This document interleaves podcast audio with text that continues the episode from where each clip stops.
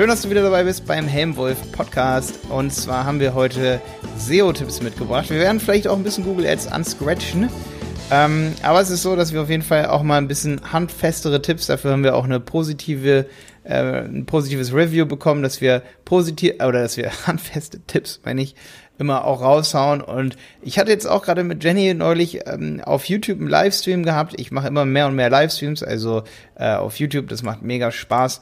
Und ähm, ja, es ist so, dass wir da auch gerade was zum Thema Rich Snippets gemacht haben, was wirklich einfach umzusetzen ist. Da würde ich gerne darauf hinweisen und das kurz erklären, was wir da gemacht haben. Aber auch so, was kann man inzwischen machen? Was gibt es so für Tools gerade? Da haben wir hier auf jeden Fall äh, 1, 2, 3, 4 handfeste Tipps heute für dich, Stefan und ich. Ähm, Stefan sucht gerade noch seine äh, Magic oder seine, seine Secret List der SEO-Tipps äh, raus. Ähm, und derweil hau ich mal hier den ersten Tipp raus. Okay, das ist folgendes. Du kannst, wenn du in der Google-Suche erscheinen möchtest mit einem FAQ, also mit Fragen und Antworten, ähm, dann kannst du folgendes machen.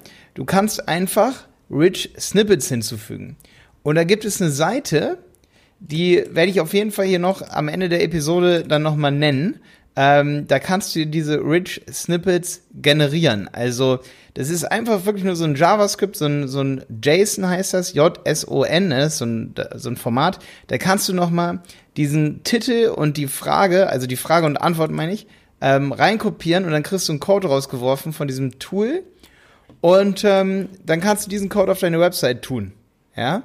Und wenn dieser Code da ist, dann wird in den Suchergebnissen, solange das sinnvolle Fragen und Antworten sind und die nicht zu kurz sind, das war der Tipp von Jenny, die dürfen nicht zu kurz sein, kriegst du echt in der Suche ein FAQ unter deinem Suchergebnis. Also das als handfester SEO-Tipp, den du sofort umsetzen kannst. Du kannst das oder du solltest das als kleiner Tipp, du solltest in die, Such, in die Suchkonsole gehen und dir deine bestgeklickten ähm, Seiten reinziehen. Also du gehst in die Suchkonsole, gehst auf Leistung und dann gehst du auf Seiten und ähm, schaust dann an, welche Seiten am meisten geklickt werden. Und ähm, bei den Seiten, die am meisten geklickt werden, da würde ich an deiner Stelle anfangen. Aber du kannst halt auch bei deinen Bestseller-Produkten zum Beispiel, zum Beispiel im WooCommerce, kannst du auf einer Produktseite ein Akkordeon einfügen mit Fragen und Antworten und darunter packst du dann diesen JavaScript-Code.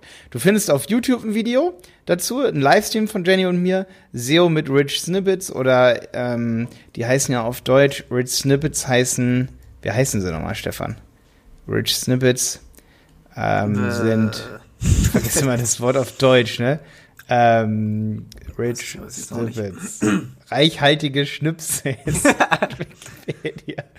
äh, nee, die heißen äh, strukturierte Daten. Strukturierte genau, Daten. Structured Data. Ja. Genau. Und ähm, diese Rich Snippets sind halt mega cool.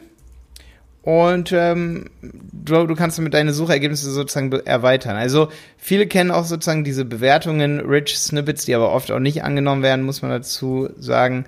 Ähm, und die kannst du dir sozusagen einfach mit so JavaScript auf jede Seite bauen und auch sozusagen bei einem einzelnen Produkt drauf bauen. Und da ergibt das richtig Sinn. Und da gibt es von Google ein Test-Tool, um zu schauen, ob das stimmt. Unter search.google.com slash test slash rich snippets. Ich kann diesen Link gerne hier mit reintun in die Beschreibung dieses Podcasts hier. Ich kopiere das hier schon mal rein. Ach so, und ich habe ein strukturiertes Video übrigens dazu in der Premium-Mitgliedschaft und in meinem großen SEO-Kurs auf websitepiloten.de, wie man das alles einrichtet. Stefan, jetzt hast du deine Liste, oder? Jetzt bist du Ich habe sie gerade vor fünf Sekunden endlich gefunden. Ja, die ist nämlich in meinem SEO-Insider-Kurs auf omkurse.de drinne und äh, habe sie selber schon länger als äh, nicht mehr hier auf meiner auf meinem Rechner gehabt, deswegen weiß ich nicht mehr, wusste ich nicht mehr, wo sie ist. Aber da kann ich ihm ein paar Insights raushauen, die normalerweise, wie gesagt, äh, hier nur in dem Online-Kurs drin sind. Die hast du mal verkauft, die Liste, hast du gesagt, ne? Die habe ich mal einzeln verkauft, genau. Ähm, jetzt ist die Teil von dem SEO-Kurs. Okay. Ähm, gehen wir mal durch, was könnten denn, denn das also heißt, kostenloses Wissen hier, das eigentlich was kostet von Stefan Wolf. Das ist eigentlich alles hier, so die ganzen 40 Episoden, ganz ehrlich, ja theoretisch, theoretisch ist es ja, andere Leute würden dafür, glaube ich, äh, schon auch Geld verlangen, oder sehe ich das falsch? Ich weiß nicht. Also ich finde, äh, ja, sicherlich. Ja, deswegen, also wir freuen uns darüber, wenn du diesen Podcast hier, wir machen hier sehr, sehr wenig Promo, außer dass ich mal meinen Kurs erwähne und Stefan auch. Ähm, wir freuen uns wirklich, wenn ihr diesen Podcast hier, wenn ihr eine Episode euch schnappt und einfach mal bei Facebook teilen. Einfach mal bei Facebook rein und sagen, hier, Ähm, die machen das kostenlos so. Das, das wäre geil. Okay, das wär ähm, geil. Also handfester Tipp. Ähm, ich weiß ehrlich gesagt manchmal nicht, ob das so Dinge sind, wo vielleicht schon zu basic sind. Ähm, aber ich sehe sie halt trotzdem sehr, sehr oft, dass sie nicht gemacht sind. Und zwar hast du ja im Prinzip auf deiner Webseite, sagen wir mal, du hast äh, fünf Money Keys als Beispiel. Also Money Keys im Sinne von, das sind die Seiten, die dir das Geld bringen, das sind die Seiten, die ähm, die Kunden bringen, das sind die Seiten, wo du halt am liebsten oben ranken willst. Ja, sagen wir mal fünf Unterseiten, jetzt mal als Beispiel. Und die Seiten, die intern auf eurer Webseite am häufigsten verlinkt sind, sind die, die natürlich die meiste Stärke von eurer Webseite an, äh, bekommen. Deswegen würde ich sagen, sucht euch die fünf Top-Seiten aus, die ihr eben haben wollt, die euch das meiste Geld, den meisten Umsatz, die meisten Kunden bringen und verlinkt diese fünf Unterseiten mit harten Anchor-Text-Links auf jeder von eurer Unters auf jeder Seite von eurer Homepage. Also zum Beispiel macht ihr in, in der Sidebar rein die beliebtesten Artikel oder ihr macht in den Footer rein äh, beliebte Seiten und dann verlinkt ihr dort exakt mit dem Anchor-Text praktisch ähm, ja diese Unterseiten. Verstehst du, was ich meine?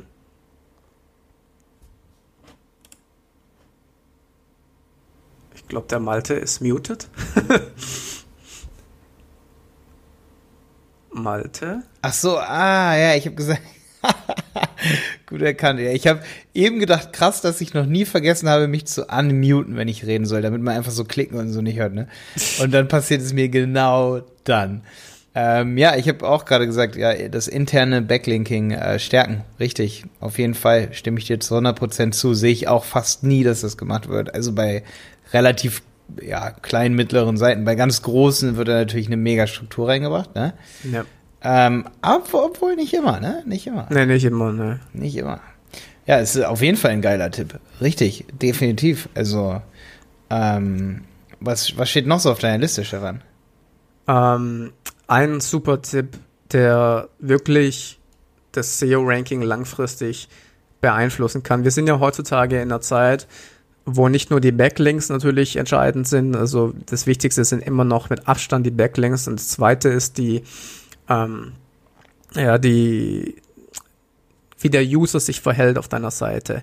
Das ist bei Google Ads das gleiche und das ist bei SEO das gleiche. Wenn der User auf deinen Link klickt, auf deine Anzeige oder auf dein Ergebnis klickt und er bleibt auf der Webseite drauf, dann ist das ein gutes Zeichen für Google. Google sagt, ah, die haben wohl gefunden, was sie gesucht haben und damit wirst du bei SEO steigen. Und wie kriegst du das hin, dass die Leute lange auf deiner Seite bleiben? Indem du ein Video oben einbindest. Das ist so einfach, weil du kannst mit YouTube natürlich jedes Video, das du haben willst, auf deiner Webseite einbetten. Sogar und Katzenvideos, das nennt man Content-Entführung und das ist erlaubt, ja. Wenn man ja. was bei YouTube hochlädt, dann muss man damit rechnen, dass andere das einbetten. Du willst es ja sogar, weil es für den YouTuber ist es ja gut. Du hast mehr Werbeeinnahmen, du hast mehr externe Links. Das ist Win-Win-Situation. Und wenn du es auf deiner Webseite packst, zum Beispiel nehmen wir mal an, du machst ein Video über, oder du hast einen Shop zum Thema Katzenfutter und du hast kein eigenes Video, dann bindest halt ein anderes Video ein, Informationsvideo zu Katzenfutter von YouTuberin, bla bla bla und so weiter. Und dann schauen sich das äh, ein paar Leute an und dementsprechend hast du bessere Werte für deine Webseite und damit steigst du auch bei deinem Ranking. Ja, oder, oder wenn ihr jetzt eine Online-Marketing-Agentur seid, dann bettet doch einfach mal hier unseren Podcast ein als YouTube-Video. Genau, dann habt ihr eine super, lange Verweildauer. Ja. Ist genauso geil wie das Ganze bei Facebook zu teilen. Dann hören die Leute sich erstmal unsere Episode an und dann buchen sie vielleicht euren Service, aber vielleicht auch unseren. Ja. Spaß. nee, aber ähm, ja, also, wenn ihr natürlich zum Thema relevant sein wollt, wie zum Beispiel für das Thema SEO und ihr habt keinen eigenen Podcast, ja klar, dann kann man halt das, den, das erklären und dann kann man sagen, hier, ähm, wir hören immer den Podcast von denen und ähm, wir beschäftigen uns damit und es ist nirgends anders irgendwie besser erklärt, das Thema, als zum Beispiel in dem und dem einzelnen Podcast, in der Podcast-Folge. Wir haben jetzt zum Beispiel auch mal die Folge gemacht, warum man bei Google Ads äh, eventuell nicht ausgeliefert wird, wenn man sich selber äh, googelt, ne? Ich denke, viele Kunden haben das und wir wollen ja auch nicht die ganze Zeit Werbung für uns machen in so einer Folge. Also eigentlich gar nicht in dieser Folge. Das ist eher so eine Folge, die können andere Agenturen nehmen. Und ich meine, mein Geschäftsmodell ist ja auch ein bisschen so, bei Website-Piloten, da ist ja unsere Zielgruppe eher Agenturen. Ähm, da wollen wir ja gar nicht die Kunden irgendwie wegschnappen, sage ich mal. Und da könnt ihr mit gutem Gewissen dann, sage ich mal, das auch einbetten und der Kunde bleibt dann ja auch bei euch, weil er weiß ja, dass ihr auch unseren Content hört, sage ich mal, als Agentur, ne? Oder als Anbieter, wenn ihr jetzt eine Agentur seid. Das bedeutet, das einzubetten ist halt so, so ein Statement, so, ja, wir hören das, wir bilden uns weiter, mach du das doch auch dort. Ähm, und dann denkt sich der Kunde, ah ja, die haben das halt auch gehört, es gibt gar keinen Grund, irgendwie den Anbieter zu wechseln. Also ich mache das regelmäßig, dass ich auch über Newsletter oder, oder auf, auf YouTube auf andere Quellen verweise, die eigentlich mit uns so ein bisschen eher auch in Konkurrenz sind. Und ich benutze das halt einfach so. Das sind wir übrigens beim nächsten SEO-Tipp. Verlink auf deine Konkurrenz. Das ah, ja. ja, da habe ich sogar mal ein YouTube-Video drüber gemacht oder irgendwie sowas oder auch eine Podcast-Folge, glaube ich, im Wenig Zeit viel Effekt-Podcast, ne? Ich glaube, die heißt sogar so, verlink auch deine Konkurrenz. Auf jeden ja, ohne Fall. Witz, das ist ein äh, positives Signal für Google. Die Links, die auf deiner Webseite zu anderen Webseiten führen, ist definitiv ein Signal für Google, worum es in deiner Seite geht. Und wenn du auf andere Seiten in dem Bereich Online-Marketing verlinkst, äh, auf Reputationsseiten, ähm, deswegen machen ja viele Linkkäufer das so, dass sie einen Link kaufen in einem Artikel und dann noch zu Wikipedia oder sowas verlinken in dem, in dem gleichen Artikel mittlerweile halt auch auf andere große Brands. Das ist ziemlich üblich und wie gesagt, das könnt ihr euch definitiv zu Nutzen machen. Ich weiß, das machen die wenigsten, aber das ja, hat auf ja. jeden Fall einen positiven äh, ja, einfach, einfach in Artikeln so Begriffe auch mal auf Wikipedia verlinken, weil Wikipedia linkt stark und es ist definitiv, also ich bin mir ziemlich sicher, dass es ein Ranking-Signal ist, zu sagen, also Google möchte, und das ist Googles große Intention auch, nicht nur qualitative Inhalte, sondern das Internet auch nicht als Einbahnstraße zu halten. Derjenige soll durchs Netz äh, wandern und sagen, ich habe durch Google das gefunden und habe da diese Kette aufgebaut. Meine, meine Kette, wie ich navigiere. Ich konnte bei Google starten und dann immer weitergehen. Das ist für Google ganz wichtig und das Internet ist für Google keine Einbahnstraße und soll es auch nicht werden und nicht bleiben, ne? Oder nicht sein. Und äh, deswegen ist es wirklich auch sinnvoll, auf Konkurrenz zu verlinken und zu sagen, hey, die und die machen das ein bisschen anders. Und dadurch hast du dann am Ende mehr Traffic, mehr Trust, sag ich mal. Und äh, ja, das macht das Ganze lebendiger. Ich meine, ja, es, äh, ne? Und das ist auch ein krasses Statement dem Kunden gegenüber auf Konkurrenz mal, äh, sag ich mal, zu verlinken, ne?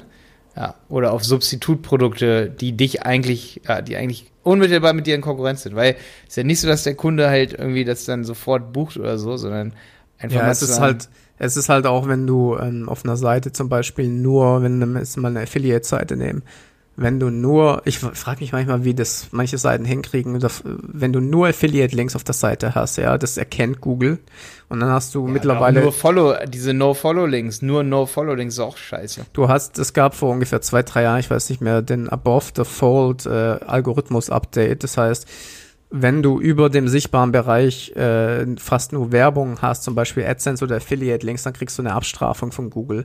Wie gesagt, es gibt immer noch Seiten, wo ich das sehe, die damit Erfolg haben, die verschleiern das dann über JavaScript-Links und sowas, dass Google das nicht sofort erkennt, dass das Affiliate-Links sind und sowas. Ähm, aber wie gesagt, es ist unnatürlich. Deine Seite, ich habe zum Beispiel auch eine Seite, die hat nur Affiliate-Links, die, die, die rankt überhaupt nicht bei SEO. Genau, weil Google das erkennt. Die wissen ganz genau, das ist einfach nur äh, Werbung. Werbung, Werbung ist eine Werbungsseite. Und ähm, wie gesagt, wenn du dort mal echte Links hast, das macht dein externes, dein, dein, dein, Linkbild nach außen hin besser, ja. Hm, und dementsprechend ja, ja. ist das auf jeden Fall was, was man sich überlegen sollte. Boah, das waren schon drei fette Tipps. Ey, Stefan, das war ja hier früher mal der Google Ads Podcast und es ging nur um Google Ads. Deswegen hätte ich noch ein Goodie hier am Ende. Wir haben ja jetzt drei, vier, sag ich mal, handfeste Tipps, die schafft man ja gar nicht so schnell umzusetzen erstmal. Deswegen würde ich gar nicht sagen, dass wir das hier auf zehn hochpeitschen, so künstlich. Weißt du, was ich meine? Wir können es äh, trennen in verschiedene Episoden. Ja, ja, auf jeden Fall. Aber ich wollte nochmal für alle Google Ads äh, Liebhaber hier drei Tipps bringen, weil wir haben ohne Witz, wir haben vor einer Minute eine Frage, nee, vor vier Minuten von Andreas in unsere geheime Google Ads Gruppe reinbekommen, ähm, in die du übrigens auch reingehen kannst. Der Andreas hat drei sehr gute Fragen und ich würde sagen, dass, dass wir die hier noch beantworten. Jo, Frage 1 ist, nutzt ihr bevorzugt Smart Bidding Strategien oder macht ihr lieber alles von Hand? Ja, das ist eine coole Frage, weil wir genau äh, da ja so ein bisschen unterschiedliche Herangehensweisen haben, oder? Also ich ja, mache alles manuell. Ja, und wir machen super viel Smart Bidding, gerade wenn es Shops sind mit hunderten von Keywords und so. Ähm, und ich muss sagen, dass wir durch Smart Bidding, gerade wenn man sehr, sehr viele Keywords und sehr viele Produkte hat, einfach einen absoluten Nutzen hat, weil man halt, äh, es ist so, es gehen so viele Potenziale durch die Lappen, wenn du dann deine hunderte von Keywords, die, sag ich mal, top, die Gebote nicht richtig halt einstellst und äh, ja, Google weiß einfach super viel über die Nutzer und deswegen benutzen wir oft auch äh, Smart Bidding Strategien. Aber ich muss dazu sagen, wenn wir jetzt eine Dienstleistung haben und ich würde zum Beispiel auf ein Keyword bieten wie, nehmen wir mal eine Dienstleistung, hm, zum überlegen, so eine lokale Dienstleistung zum Beispiel. Pflegebedarf oder so. Äh, Pflegebedarf und dann aber mit einer Stadt München, weißt du, wenn ich, wenn ich da wirklich irgendwie ganz konkrete Keywords habe, dass man das, äh, Smart Bidding ist, da nicht so geil, wenn man dann sagen kann, okay, das sind unsere Hauptkeywords. Also wenn ich zum Beispiel meine Keywords in drei Kategorien dann einteile und ich sage, ey, das sind wirklich die, da möchte ich immer oben sein, dass man da so viel bietet wie möglich und gar nicht erst mit Smart Bidding dann irgendwie sich dann irgendwie auch versteckt, sage ich mal, ne, vorsuchen. Also wenn man da wirklich in Keyword-Kategorien ganz klar und trennscharf trennen kann, das ist bei E-Commerce nicht so. Ja, ich glaube, ähm, das liegt auch ein bisschen daran, äh, an dem Thema. Wie gesagt, du machst ja viel mehr mit Online-Shops. Ich glaube, da ist es wahrscheinlich sinnvoller. Genau. Ich genau. mache eigentlich mehr so in der Richtung Services und sowas. Genau, und da kann man schon von vornherein Geld sparen, wenn man sieht, oh, wir haben jetzt hier Versicherung und bei uns ist zum Beispiel ein absolutes Low-Funnel-Keyword ist Versicherung abschließen.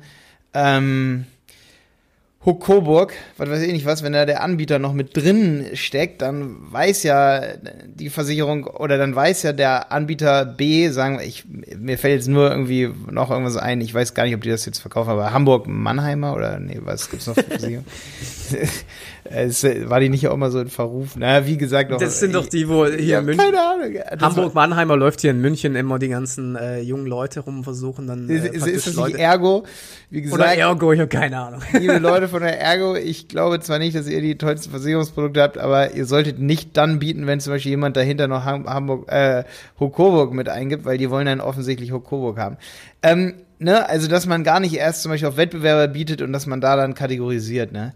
Das nur ganz kurz als kurzer Tipp so, ne? Also je nachdem, was ihr für ein Keyword-Set habt, ähm, soll, man sollte Smart Bidding immer ausprobieren und es ist total branch branchenabhängig, ob das was bringt. Ja.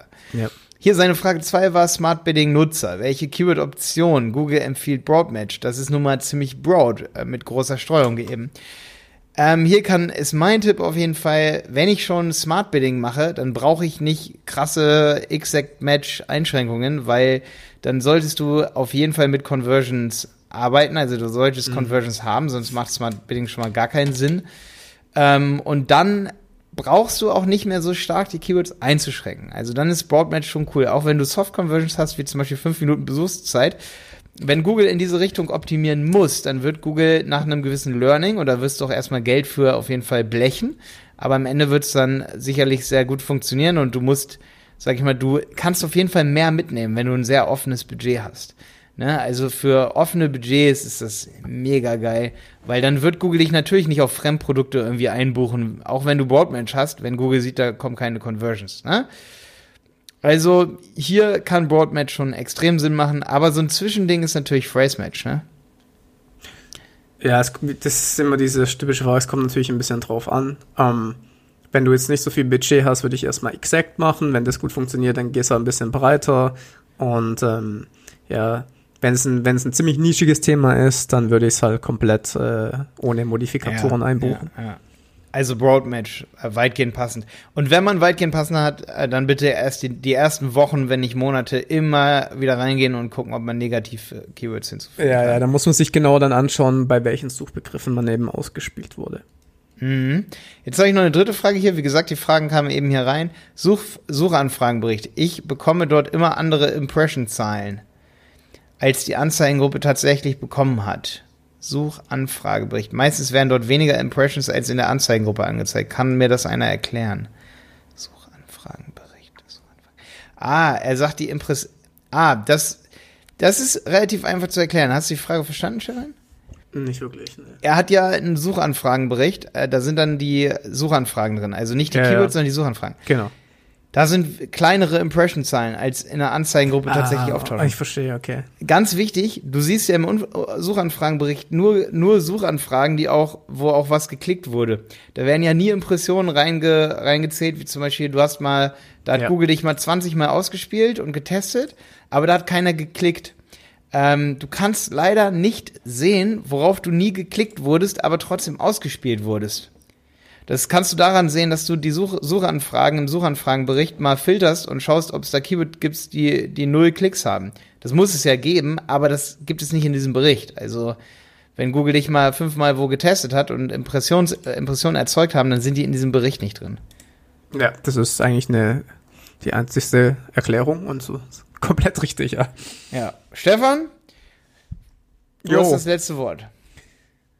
Ja, also hier ist sehr heiß. Ich freue mich auf meinen Urlaub bald und äh, ich wünsche euch einen schönen Sommer. Echt? Jetzt habe ich gesagt, du hast das letzte Wort, aber da muss ich noch mal kurz nachhaken. Bei dir ist es heiß. Jo. Wie unfair ist das denn? Ich gehe heute Grillboot fahren.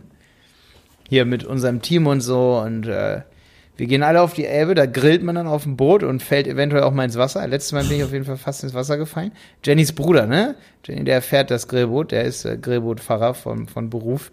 Ähm, und der, der fährt dann immer so, dass wir da. Nee, das darf man wahrscheinlich nicht sagen. Äh, macht er auch nicht. Der fährt ganz normal, ne?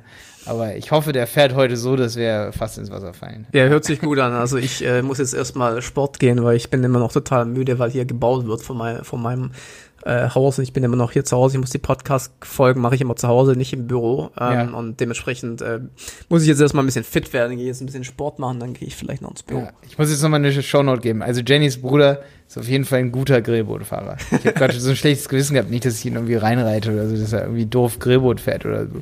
Ist natürlich alles nur eigene Verantwortung. Und letztes Mal hat er dann schon zu mir gesagt, so Malte, setz dich wieder hin, das ist alles nicht zu verantworten. okay, und deswegen, und hier ist halt 25, nee, 20 Grad nur und das ist halt nicht gut zum Grillbootfahren. Das ist schade. Das ist Ja. wirklich nicht gut, Stefan. Das ist kein gutes Grillbootfahrwetter. Mhm. Und äh, ja, viele fahren morgen auch aufs Festival. Hier ist ja dieses Viel-Festival da, ne? Simon, er legt da immer auf, ne? Der Was hat auch auf der? Fusion aufgelegt, auf dem FKK-Strand. Vieles jetzt, jetzt die nächsten Tage. Ja, ich war am Wochenende auch hier in Salzburg beim Electric Love Festival. Ja? Warst du auf dem Festival? Geil. Ja, ich wollte eigentlich jetzt auch mal bald. Ich wollte unbedingt mal Simon hier auf dem. Ich habe mich so geärgert, dass ich nicht zur Fusion gegangen bin, weil da gab es einen FKK-Stand, ne? Ihr wisst ja, die Sachsen, die mögen ja FKK. Ich ja in Dresden. Ja, okay. Alles Jo, klar. Stefan. Dann bis zum nächsten Mal.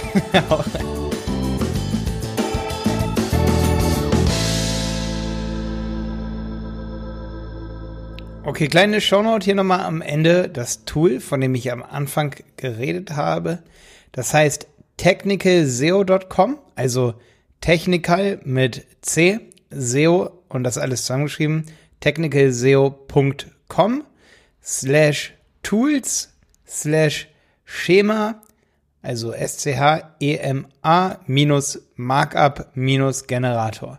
Oder einfach Schema Markup Generator googeln und da ist es bei mir auch relativ weit oben von technicalseo.com. Vielleicht einfach nochmal Technical SEO dazu eingeben und dann findest du genau dieses Tool, von dem ich rede. Oder du schaust dir unser YouTube Livestream-Video an oder unter websitepiloten.de das Video im SEO-Kurs über Rich Snippets beziehungsweise semantisches Markup. Bis dann, dein Malte.